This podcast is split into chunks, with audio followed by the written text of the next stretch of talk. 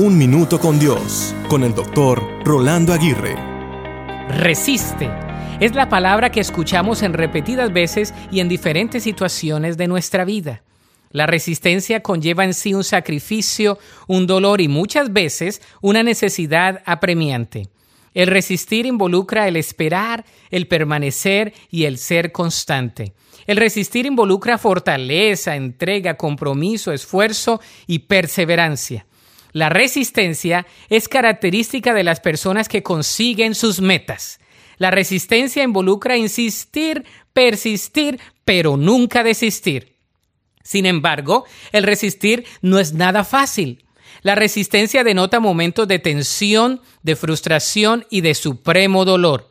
La resistencia es en sí una guerra de fuerzas internas o externas que trata de arrastrarnos de un lugar a otro sin compasión alguna.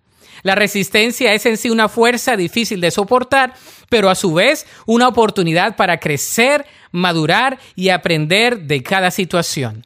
De modo que si estás resistiendo en alguna circunstancia o situación de tu vida, no desistas, prosigue hacia adelante. Dios es quien te da las fuerzas cuando ya piensas que necesitas desistir. Él te puede ayudar sobrenaturalmente y proveerte las fuerzas para seguir hacia adelante.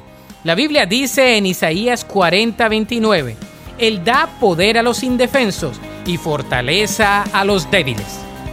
Para escuchar episodios anteriores, visita unminutocondios.org.